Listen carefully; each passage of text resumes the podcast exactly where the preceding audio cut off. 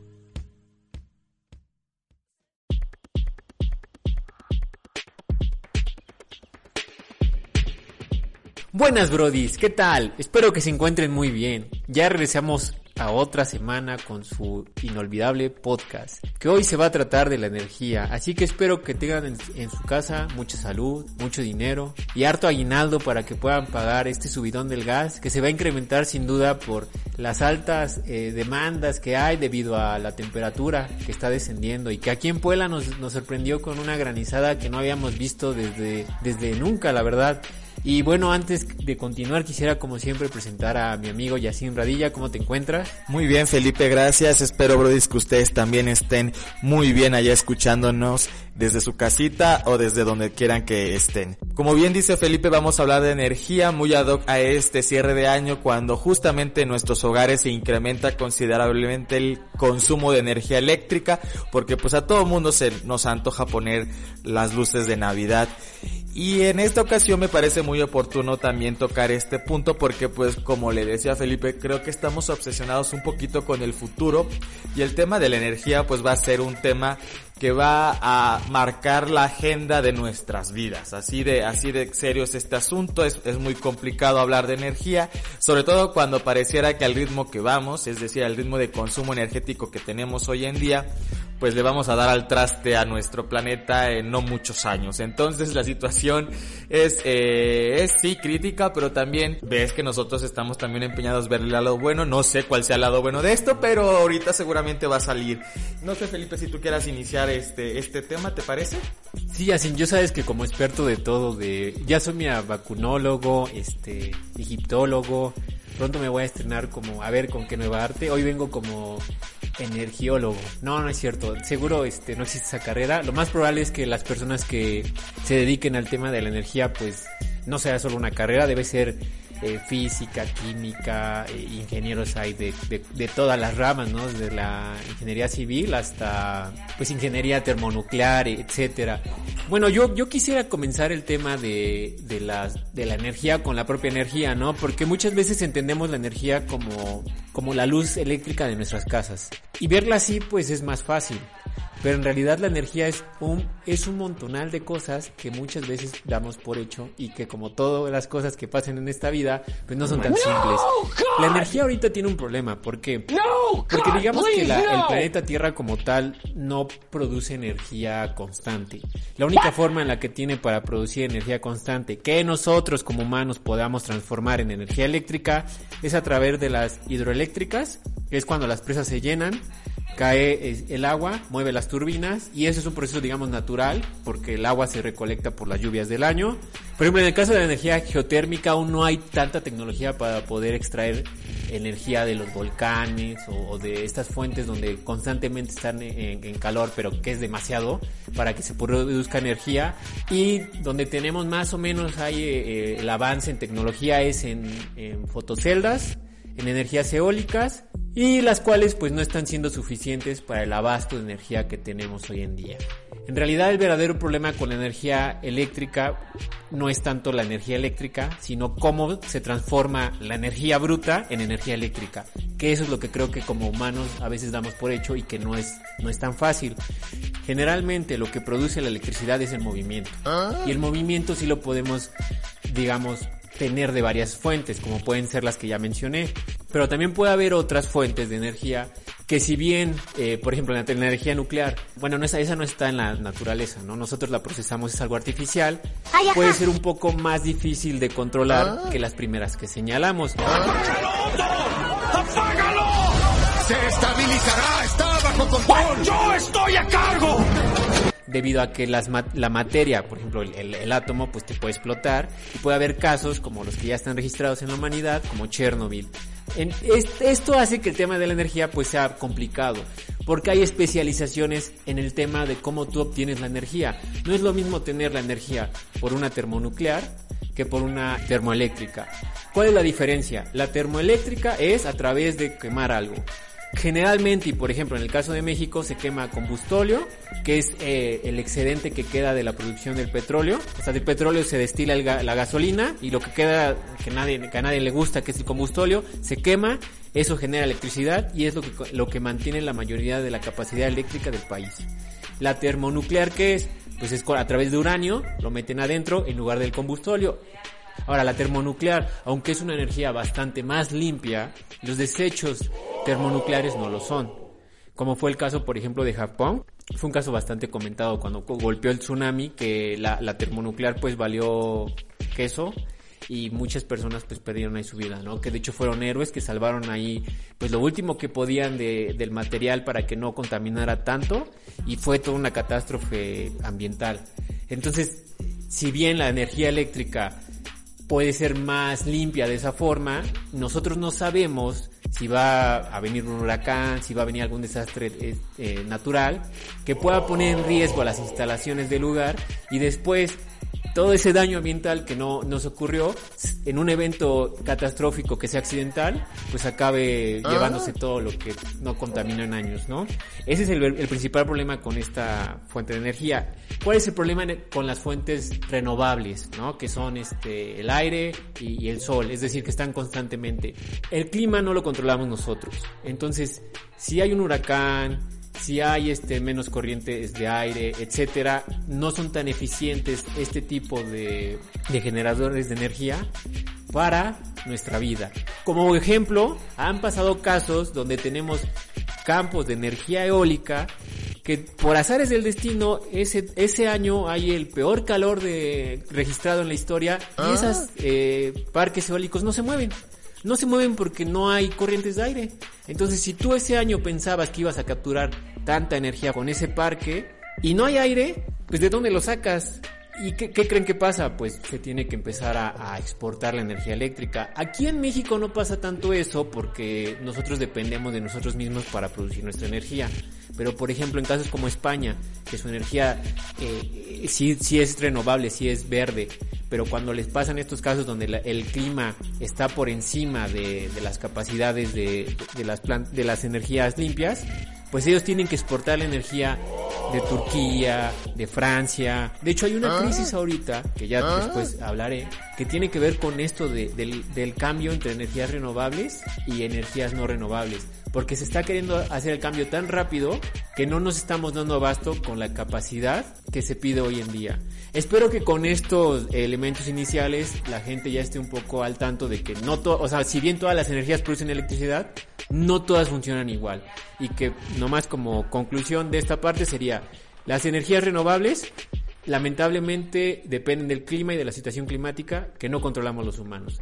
Las termonucleares, si bien son las más limpias, sí pueden haber accidentes que digamos son los menos, pero que se tienen que considerar porque han pasado, como casos de Chernobyl, que sí fue una algo humano, un error humano, o casos como el tsunami de Japón, que fue algo que no consideraron los humanos, que fue pues un evento catastrófico. Entonces, ambos eventos se tienen que considerar que sabemos nos pueden destruir. Y en el caso de las energías termoeléctricas, que si bien son las más, son las que más producen CO2 y las que están generando todo el, el, calentamiento global. Ya por último estarían la, la, hidroeléctrica y todas estas que están como en, un, digamos, híbridas, porque la, la hidroeléctrica pues es como energía limpia, pero algunas sí necesitan calderas para servir, hay otras que son completamente funcionales, y ahí sí, perdón, pero ya no soy tan experto en temas de energía, pero espero que con eso quede bastante claro.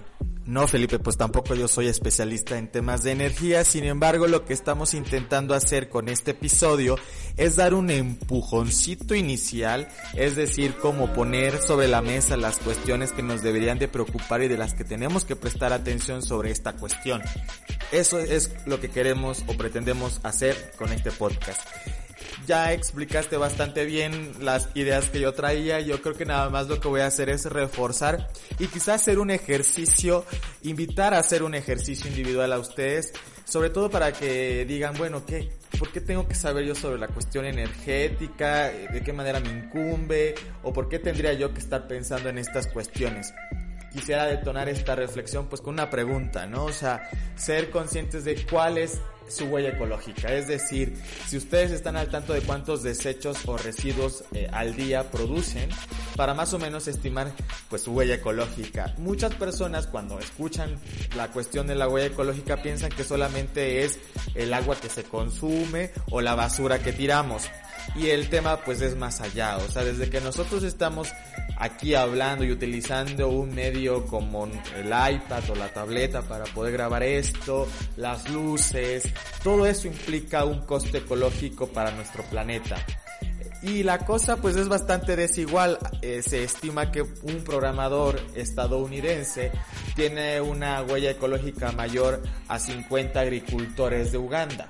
Entonces sí es desproporcionada la, la, desigualdad en cuanto al consumo energético y la huella ecológica que vamos haciendo, pero habla también pues de las discrepancias y de las formas en las que se llevan estas cuestiones. Entonces ya con esta reflexión pues ya vamos a ser conscientes pues que nuestras actividades diarias por muy ecológicas que parezcan tienen un, costo ecológico. O sea, me da risa, por ejemplo, que hay personas que dicen, no, es que yo separo la basura, yo no tiro el agua, pero todo el tiempo están conectados a internet, todo el tiempo están haciendo usos de sus dispositivos móviles. Un iPhone tiene un costo ecológico muy grande, sobre todo si consideramos todos los procesos de producción que este implica. Y no solamente eso, sino el consumo energético que día a día tú eres muy consciente, Felipe, de cómo se descarga un iPhone al día, ¿no? Y de, cuántas veces tenemos que estarlo conectando. Entonces, con esta cuestión, pues ya podemos decir, pues, que el tema nos incumbe, porque así como nosotros todos los días necesitamos energía para llevar más o menos nuestras actividades diarias, pues así con esta, eh, con esta lógica también se produce energía, es decir, no podemos dejar al, al mundo sin, sin, sin sus fuentes energéticas.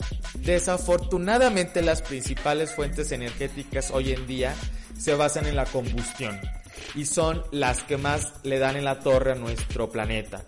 El 80% de la, de la energía que se consume a nivel mundial es a base de básicamente en el petróleo, el gas y el carbón. Y esta producción de energía pues es la que más CO2 se liberan al, al, al planeta, al ambiente, ¿no?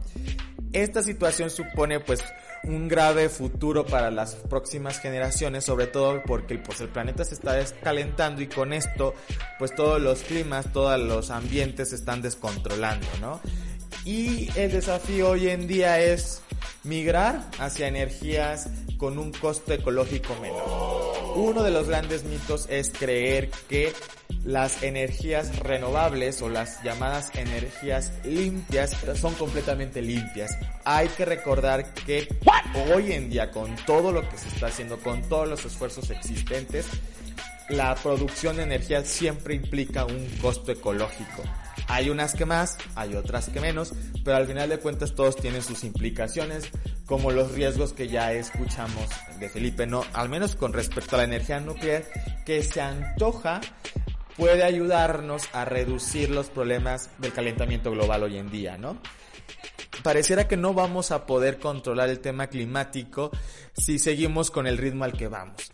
El crecimiento de la población, mucho se habla que el crecimiento de la población es lo que, lo que nos está dando al traste y sí, o sea, más personas, pues más consumo energético. Ya decía que todo mundo tiene, o todas las personas más bien generan una huella ecológica, entonces hay que considerar esos, esas cuestiones, ¿no?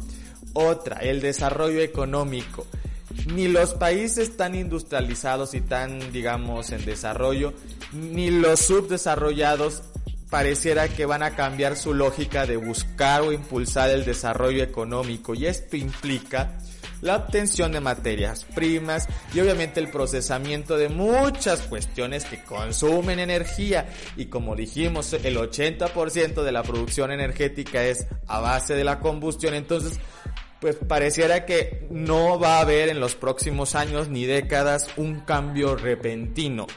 Ni aunque se hiciera hoy en día políticas públicas severas para controlar esta cuestión, se ve que se vaya a acabar esta lógica. Fíjate y es curioso que hoy en día, aunque no se perciba, yo creo que en gran parte por la gran desigualdad que persiste aún en estos días, hoy hay menos pobres en el mundo los países que son pobres están tratando de implementar políticas de desarrollo económicos muy similares a los países ricos. Y los países ricos que han hecho para ser ricos, pues darle la madre al planeta. Y estos a su vez no van a renunciar a eso porque prometen más riqueza para sus, sus gobernados, ¿no? Es un círculo ahí, pues nada virtuoso, que nos mete en una situación bastante compleja. Entonces, ¿qué es lo que se está haciendo? Pues buscar alternativas, como ya les decía, de producción energética más limpias. Que la intensidad energética, es decir, la eficiencia en el consumo energético, en otras palabras, hacer más cuestiones con menos energía es lo que se está tratando de hacer. Un ejemplo muy sencillo de inteligencia artificial está en escala doméstica.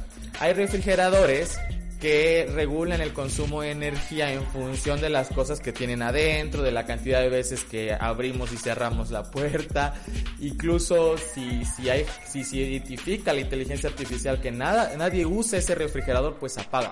Y dirán, bueno, ¿y eso qué? Pues en suma eso se supone que tendría que llevarnos a un consumo energético menor. Esto es un ejemplo muy doméstico, muy sencillo que nosotros podemos ver, pero en procesos industriales, en procesos más complejos se utiliza la inteligencia artificial para la industrialización y la transportación, porque también pareciera ser que transportar bienes e insumos de un punto a otro con la lógica de, de la logística actual, pues parecería absurda, ¿no? De pronto, como yo les decía en el otro podcast, compro una lámpara en, este, en Estados Unidos, la lámpara viajó por todos lados, mucho más ha viajado la lámpara para llegar aquí a México, cuando pareciera que eh, la cuestión es sencilla, tan fácil como mandar en un solo vuelo este, la mercancía, ¿no?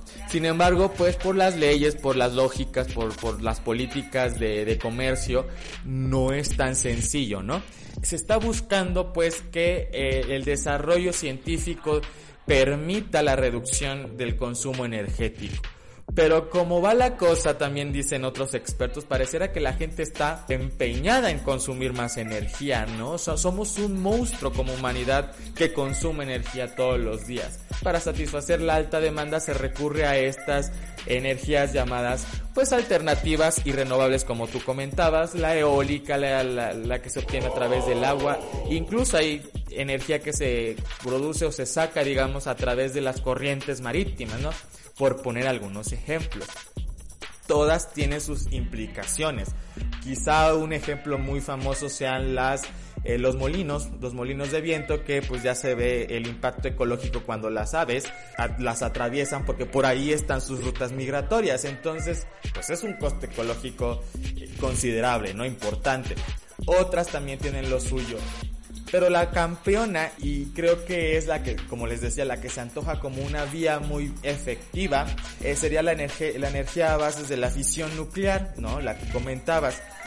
Y que también está inmersa pues en unas cuestiones bastante interesantes, sobre todo si recordamos, como bien Felipe nos comentaba, los accidentes nucleares que pues sí han sido bastante eh, fuertes y considerables pero que también encierran y engloban una serie de ideas o de mitos que las, las estigmatizan a tal punto que lo único que permiten o favorecen es que las campeonas sigan siendo aquellas energías que se sacan del petróleo, del gas y, del carbón. Y ahorita si quieren vamos a hablar de, de esa cuestión. Yo solamente quiero decir pues que el reto es muy grande, sobre todo si recordamos que la tendencia es la misma y no se antoja otro escenario más que el que tenemos.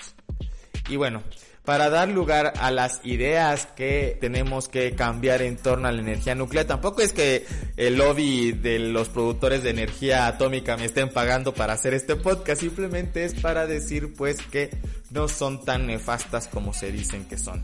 Así es, Yacine. De hecho, me gustó mucho lo último que señalas porque también no olvidamos que la energía, eh, pues hay dos tipos de energías, creo. Hay dos tipos de energía que yo personalmente clasifico. Yo, yo, yo, no estoy diciendo que sea científico. Una es la energía que siempre llevamos con nosotros, que puede ser la que está en la batería, la gasolina del carro, es decir, cualquier medio de energía que tengamos nosotros que sea transportable. Por ejemplo, un avión no necesita eh, de una fotocelda ni, ni de nada eólico, sino que funciona por su turbocina. ¿Por qué comento esto? Porque también está la otra energía de la que hemos hablado, que es la energía de casa, que es la energía estacionaria, pero ambas en el mercado funcionan igual.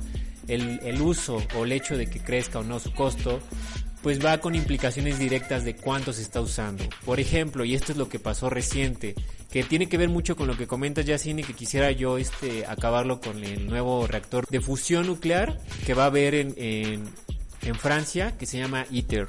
Y bueno, a ver, ¿cómo, ¿cómo funciona esta parte? La energía que nosotros llevamos, digamos, la estacionaria es la que se produce en casa, que nos entregan eh, las, las empresas.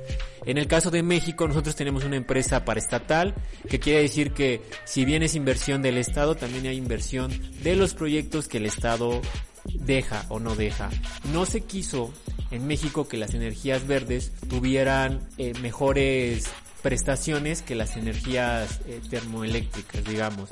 Esto con fines más políticos, etcétera. Pero que también nos dejan ver otras cosas. ¿Cuál es el problema, digamos, real en esto, no? ¿Por qué menciono todo esto? Las patentes o el medio por el cual nosotros podemos obtener, obtener energía siempre tienen un dueño. México no puede construir un avión nomás porque quiera, tiene que pagar el diseño a alguien. México no puede construir una termoeléctrica nomás porque quiera, le tiene que pagar el diseño a alguien. La mayoría de las energías renovables, ahí sí no sé, ahí sí, perdón, la verdad no sé, pero vienen pues con estudios de muchas empresas que son como globales. Entonces obviamente México lo que no quiere es que le metan mano a, a su sistema este energético y por eso es que detiene. Esto sí es política, pero también es muy importante porque esas son cuestiones ya globales. Es decir, cuando tú metes energías renovables, no estás solo metiendo pues mi, campo eólico aquí en México y todo ya bonito, no. Es el mismo proyecto que a lo mejor, o es la misma empresa que a lo mejor está funcionando en Colombia, que a lo mejor están funcionando en Europa, etcétera. Entonces son varias partes y todas esas partes pues hacen como un gran conglomerado. A lo mejor es un poquito difícil de explicar o espero que les sirva a ustedes como ejemplo, pero si saben, los países que son dueños de petróleo, que tienen mucho petróleo, tienen la OPEP, que es la Organización de Países Exportadores de Petróleo. Esos brothers funcionan como un gremio, pero también funcionan como una especie de cartel. ¿Qué quiere decir eso? Que ellos son los que cotizan el precio del petróleo. Ellos son los que cotizan el precio de lo que se vende. Por eso es que hubo la crisis, y recuerdan, hace un año, en el 2020, de que el petróleo incluso valía cero pesos o que te pagaban porque tú lo tuvieras fue porque ellos controlan el precio de un modo, luego lo quitan, luego lo ponen, luego lo quitan y eso hace que todo el mercado cambie los precios. Perdón, Brody, si me estoy volando, pero de verdad que esto se va a cuajar en algo muy, muy específico para ustedes y que lo entiendan. Estos países tienen tecnologías muy amplias para llevar el petróleo y también el gas a todo el mundo. Tiene una patente de construir el, gas en líquido para que sea más fácil de exportar. Y ustedes saben que el gas pues, no es líquido. Entonces, obviamente por procesos físicos lo vuelven líquido, pero pueden transportar muchísima mayor cantidad de gas en menor espacio, lo que lo hace más eficiente. Cuando comenzó todo esto de la pandemia, se creyó que el costo del petróleo, el costo del gas iba a bajar porque la gente los iba a dejar de consumir debido a que iban a empezar a tener energías renovables Pues ¿qué creen que pasó? Pues pasó algo muy muy chistoso que como se pararon los aviones, se pararon los barcos y se paró todo, pues el precio bajó. Esto hizo que hubiera menos inversión en obtención de gas y de petróleo. Como ustedes saben, cuando un cuando una empresa invierte, quiere decir que en este momento va a ser trabajo para obtener en un futuro una extracción. Si en el 2019, en el 2020 no hubo inversión para que hubiera extracción de petróleo ni de gas, quiere decir que es porque ya no planeaban sacar ni más gas ni más petróleo. Eso hizo que bajaran los precios del petróleo y del gas. Pues ¿qué creen que pasa ahora? Cuando se empiezan a dar cuenta que la energía verde no va a ser suficiente para volver a tener eh, la cantidad de energía que pide el mundo, de nuevo empiezan a comprar gas y petróleo. Pero como no hubo una inversión de gas y petróleo, pues los precios aumentaron. Y eso hizo que ahora los precios del gas y del petróleo estén de nuevo en alturas que no habían tenido antes y que incluso se pensaba que no iban a llegar. Pero no solo eso, que se espera que los precios incluso aumenten porque países que ya de plano habían dicho que no iban a tener este energías que, que producieran gases de efecto invernadero pues están incluyendo de nuevo a volver a meter energías que son no renovables. Hay muchos países de la Unión Europea que están tratando de regresar de nuevo a las termonucleares que ya habían dejado, pero esto se debe a que dependen del gas de, de, Rusia. Y si a Rusia se le acaba el gas porque este, ah, este año tuvo más invierno, Eso sí me interesa, va a ¿eh? el gas y por ende la energía eléctrica de, de Europa. Si se dan cuenta, esto es un efecto dominó. ¿Por qué? Porque si la gente deja de invertir en petróleo y en gas, ya no va a haber más petróleo y gas en el futuro. Pero eso va a hacer que se incremente el precio del gas y de, y de, y del petróleo en el presente. Pero eso que ocasiona que el consumo de energía eléctrica aumente. Y no solo eso, sino también el de los transportes, que es la energía que, que les comentaba, que es la energía que llevamos. Si consideramos que la batería de un celular también es energía que transportamos, y pensando que la, que la batería sería un símil de la gasolina, es decir, de que la llevamos de un lugar a otro, también las cargas de nuestras pilas estarían generando un costo de dinero. Aquí no lo vean tanto como que la batería la están, se la están cobrando, sino piensen en que, por ejemplo, el precio del litio se está aumentando, que son los materiales donde la energía se guarda. Esto hace que obviamente las nuevas energías se vuelvan no, no tanto costosas, pero al menos sí en este momento poco eficientes para que tú quieras cambiar. Por dos razones. Una, te está dejando más dinero lo que ya existe, que es el petróleo y el gas. Dos, las energías eh, limpias en un futuro no se ve que puedan tener la capacidad energética que tenemos hoy en día, así, rápido. Por lo tanto, tienen que regresar de nuevo a las energías anteriores debido a que no controlan el precio, por ejemplo en Europa no lo controla Europa, lo controla Rusia, entonces eso te, te pone en problemas eh, políticos. Cuando hablamos de problemas políticos, ojalá fuera nomás yo y Yachin que nos peleamos, ¿no? Porque le va el PRI y el PAN.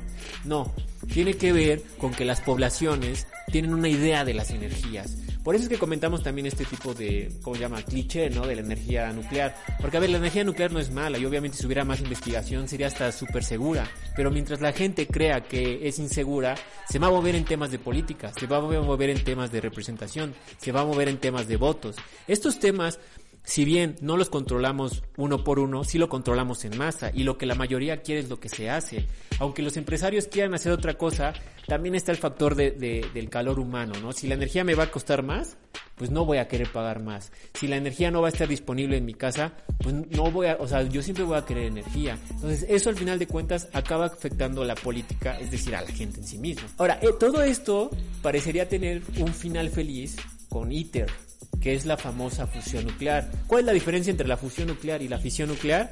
Bien rápido. La fisión nuclear se dedica a separar átomos. Al separar átomos, hace energía. La fusión nuclear los pega, los junta, junta núcleos. Eso hace que, parece que los fusiona y al momento de fusionarnos genera energía. Se genera un plasma que es muy caliente, que es, tiene temperaturas igual o superiores a la, a la, al sol por lo tanto puede calentar el agua muy rápido, genera este, mucha velocidad y la fusión nuclear hasta hoy es la energía más limpia de todas, porque incluso el desecho no es contaminante. ¿Qué pasa? Que aún no hemos llegado al famoso, a la famosa eficiencia eh, eléctrica con la fusión nuclear. ¿Por qué? Porque se gasta más energía en mantener la fusión nuclear que la energía que produce. Es decir, si tu fusión nuclear produce 100 kilowatts, tú estás usando 120 kilowatts para esa capacidad energética. Eh, todo esto parecía muy bonito con la fusión nuclear y por eso comencé con lo del OPEP. ¿Cuál es el problema de la desventaja de esto? Los países que están incluidos en la investigación de la fusión nuclear pues son la Unión Europea, eh, China, es Estados Unidos y los intereses que están detrás de estos. Miren, yo yo lo que estoy diciendo es, un, es a título personal, no estoy diciendo que sepa, pero pues yo nomás tirando los dados. Si lo OPEP controla el gremio de los precios de, del petróleo, pues ya me imagino en el futuro lo que van a hacer con la fusión nuclear, ¿no? Van a empezar a controlar. A lo mejor y no controlan el precio, a lo mejor lo dejan muy barato, pero, ah, no, ¿quieres mi patente? Tienes que tener mi sistema de seguridad. Ah, no, ¿quieres esto? Pero tienes que tener esto. Y eso generalmente significa mermar la soberanía de los países, como ha pasado mucho. Por eso que comenzaba también esto con el tema de México. La soberanía del país, es decir, que el país pueda producir su energía es muy importante. Porque en casos como México, que tenemos demasiados intereses eh, del exterior, como puede ser de Estados Unidos, de China, hasta de propia América Latina, a ver, esto es normal, esto es normal porque estamos en un país geopolítico, porque es globalizado. No, aquí no vengan con ideas conspiranoicas. A ver, es normal porque si te compra mucho el país del norte, pues va a decir, oye, hazme un descuento, y con, y con clara razón. Si tú vendes mucho, le vas a decir, oye, pues yo aunque sea, ayúdame con algo, ¿no? Para que sea más fácil que entre, entre mi mercancía, pues también con mucha razón. Pero ¿qué pasa si te están vende, vende energía? Pues yo también me voy a querer aprovechar, ¿no? Como de, oye, pues mi país consume menos energía que tú, a ti te vendo todo el gas y me están diciendo que vendo yo mis reservas a otros países. Eso se ve mal a nivel político e internamente. Entonces eso tú lo tienes que modificar. Entonces, ¿qué haces? Subes el precio para que se vea que eres una nación que manda al otro. Y esas cosas ocurren todo el tiempo, tan, solo con Donald Trump, ¿cuántas veces pasó que con sus tweets ponía al mundo en alertas? Entonces, créanme que el tema de energía es muy delicado. Eh, espero que con esta historia, ¿no? De que empezó con el petróleo y acabó con el, con el reactor nuclear de ITER, pues vean cómo va eh, el entramado de la, de la energía. Otra vez, ¿no? Como para concluir esta parte, sería que vieran que los procesos energéticos que teníamos antes, si bien a nivel eh, científico, técnico, pues es muy diferente, a nivel operativo funcionan igual. Es decir, pues los países dependen de todos, ya sea por tecnología o por recursos o por infraestructura, etcétera. Entonces, el campo de la energía o lo nuevo que se viene va a tener que ser una, una afronta por todas partes, que todo el mundo de verdad se inmiscuya y diga, ¿sabes qué? Es necesario que nosotros dejemos de comportarnos como países aislados y veamos el bien común del mundo. A ver, y no porque sean buenas personas, sino porque si no lo hacen, el calentamiento global nos lleva a todos. Esa es la cuestión. Porque si vuelven de nuevo a controlar que la patente, que, que el proyecto, no todos van a poder entrar a la energía limpia, va a haber un limbo ahí de países que estén entre una y otra y al final lo único que vamos a provocar es que el planeta sea el que sufra. La conclusión sería que la energía es estacionaria cuando te llega a tu casa y es movible cuando tú te la llevas. Actualmente las dos energías se están moviendo un montonal. Nosotros llevamos energía a través de los celulares. Eso se puede eh, clasificar no como la energía tal cual, pero sí por ejemplo materias primas como es el litio y obviamente de dónde estamos obteniendo la energía eléctrica.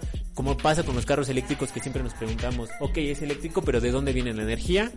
Dos, ya ha pasado que los países que meten más inversión y más tecnología y todo eso controlan los precios. La fusión nuclear, no digo que vaya a ser lo mismo, pero si no ponemos puntos rojos sobre las partes malas, nos podrían pasar en el futuro.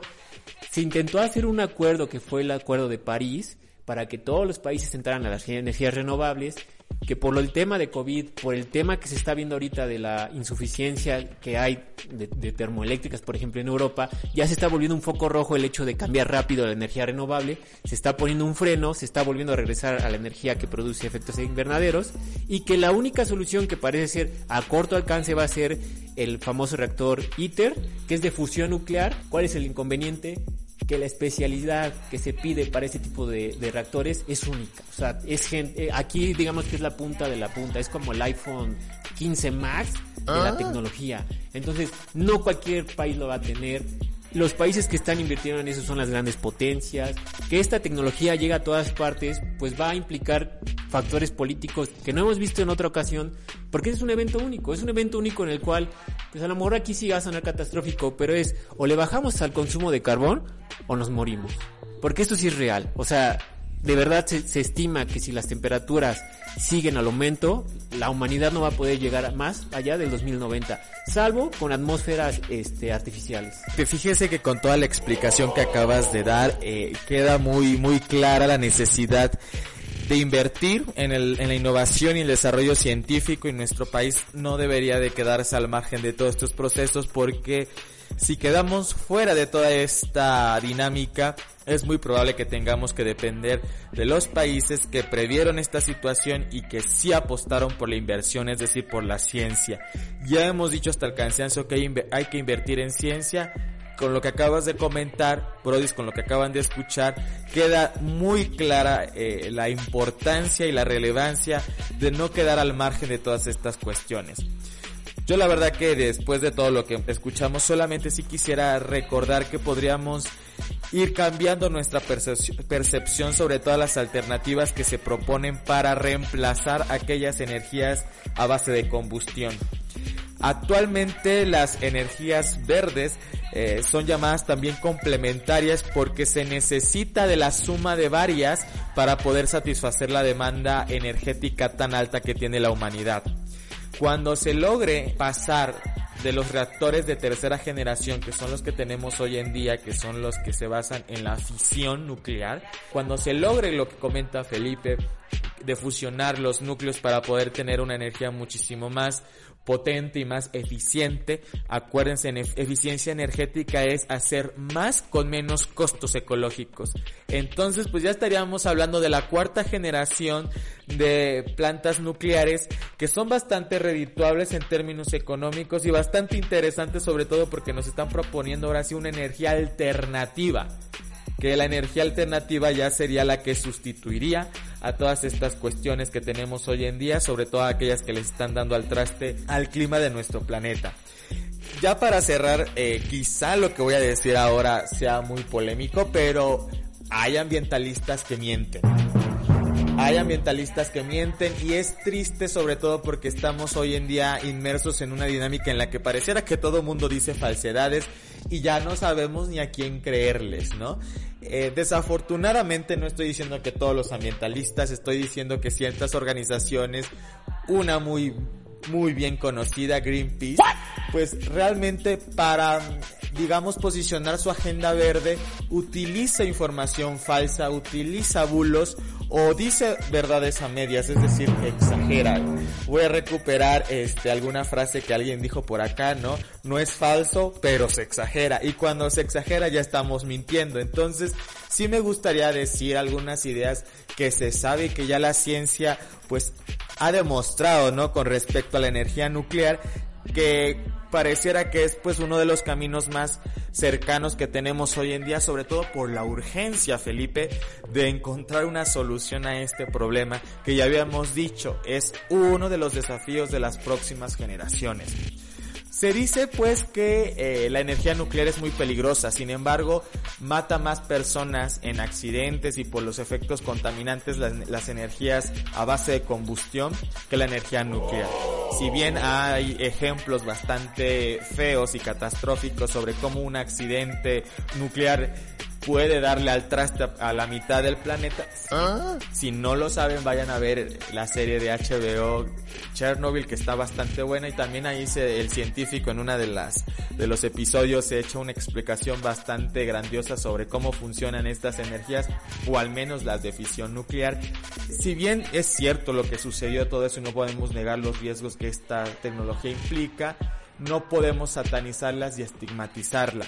Comparar un reactor nuclear de la época de Chernobyl con uno actual es como comparar un aeroplano de esos que son de madera con los Concorde que tuvimos hace unos años, ¿no? O sea, no es lo mismo pues comparar aquellos descubrimientos, aquellos desarrollos con los que tenemos hoy en día.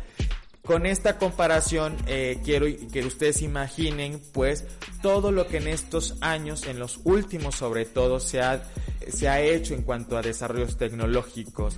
Son muchísimo más seguros hoy en día los reactores nucleares.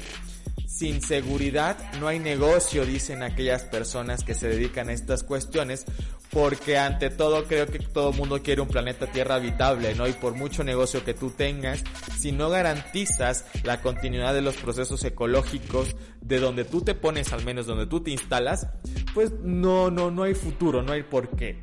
Se dice que afecta el ambiente en donde las plantas nucleares se instalan. No, no hay tal cosa.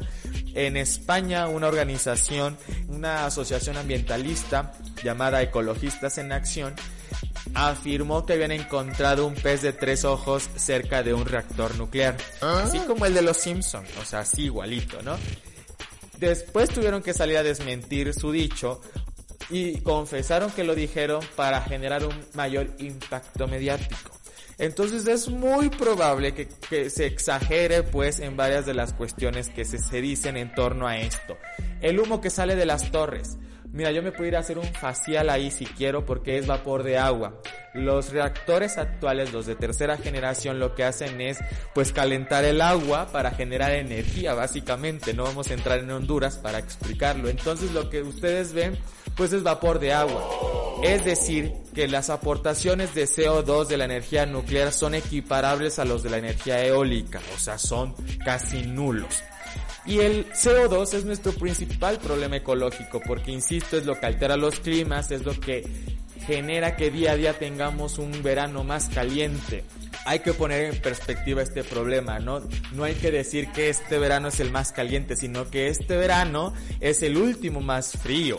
Entonces, si lo vemos desde esa perspectiva, pues ahí sí hasta ñañaras nos dan, ¿no? Porque vayan despidiéndose pues de esos veranos frescos en los que pueden pasar tranquilamente porque de aquí a lo que resta de la humanidad, ya siendo muy fatalistas, pues vamos a tener veranos más, más intensos. Si hay residuos sólidos en la producción de energía nuclear, potencialmente son muy peligrosos para la humanidad, para el ser humano como tal, sin embargo reciben un tratamiento especial, son encapsulados y son enterrados eh, en zonas geológicas bastante estables. ¿Qué quiere decir esto? Que son tal cual encapsulados en materiales que son resistentes al agua, resistentes a la erosión, resistentes para que duren ahí miles y miles de años porque estos materiales pues requieren de plazos muy largos para poder este pues por así decirlo desintegrarse o dejar de ser tóxicos se está trabajando de tal manera para que estos lleguen a ser de 300 años entonces aunque suena este pues pues, pues raro, ¿no? Que, que, que, este, que se generen estos tanques, estos tanques, la verdad que no, no son tan considerables en tamaño si se compara con el impacto ambiental que la combustión genera hoy en día. Y esto es una de las cuestiones. También se cree que pues se produce cáncer. No hay un estudio científico que demuestre que las personas que habitan en cerca de los reactores nucleares o de las plantas nucleares hoy en día tengan más posibilidades de tener cáncer. Hay un estudio que afirma que comerte un plátano te genera una radiación muy similar a la que tú tienes al vivir un año cerca de una planta nuclear. Necesitamos muchísimos plátanos como muchísimos años para poder recibir una radiación que altere pues nuestros organismos. También se habla que eh, no es negocio eh, generar reactores nucleares. En 50 meses puedes construir un reactor nuclear que te puede durar 50 años si cumplimos con las expectativas de producción energética, si la esperanza se cumple, pues es lo de hoy, es la alternativa. Sin embargo, hay una serie de elementos, una serie de factores, el lobby del petróleo, que ya comentaba Felipe, pues también insiste mucho en repartir y difundir estas informaciones negativas en torno a la energía nuclear para que no se transite libremente y no haya una libertad, digamos, en cuanto a la toma de decisiones por parte de quienes tendría que invertir y solucionar este tema, que son los gobiernos. Muchas personas conscientes o inconscientemente se casan con la agenda verde con la que yo desde luego eh, comparto muchas ideas, sin embargo, pues muchas de estas personas, un amplio sector de estas personas pues está manipulada, sobre todo con este tipo de informaciones. Digo, no estoy diciendo que, que la energía nuclear sea wow, lo mejor de la vida, porque insisto, hay riesgos, sin embargo no hay que comparar como les decía de un inicio, las tecnologías, los mecanismos de control y los de riesgos que ah, existían en los años 50 los que están existiendo hoy en día, ¿no? Entonces hay una diferencia enorme. Los grupos ecologistas lo que tendrían que hacer en todo caso es buscar y conocer de verdad cuáles son las implicaciones de todo este desarrollo, sobre todo por la promesa que, que tienen y que nos hacen las energías nucleares, que es satisfacer con la mayor eficiencia energética las necesidades de consumo de una población que en 60 años o en 80 años más bien, pues va a ser 45% más grande. Es decir, que en el mundo va a haber 11 billones de personas que pueden estar sintiendo de verdad los efectos del calentamiento global. Quizá a ustedes y a mí ya no nos va a tocar ver ese escenario, o a lo mejor sí con los avances médicos que también se prometen muy, muy a gusto y que de los cuales podríamos hablar en un futuro, en otro episodio.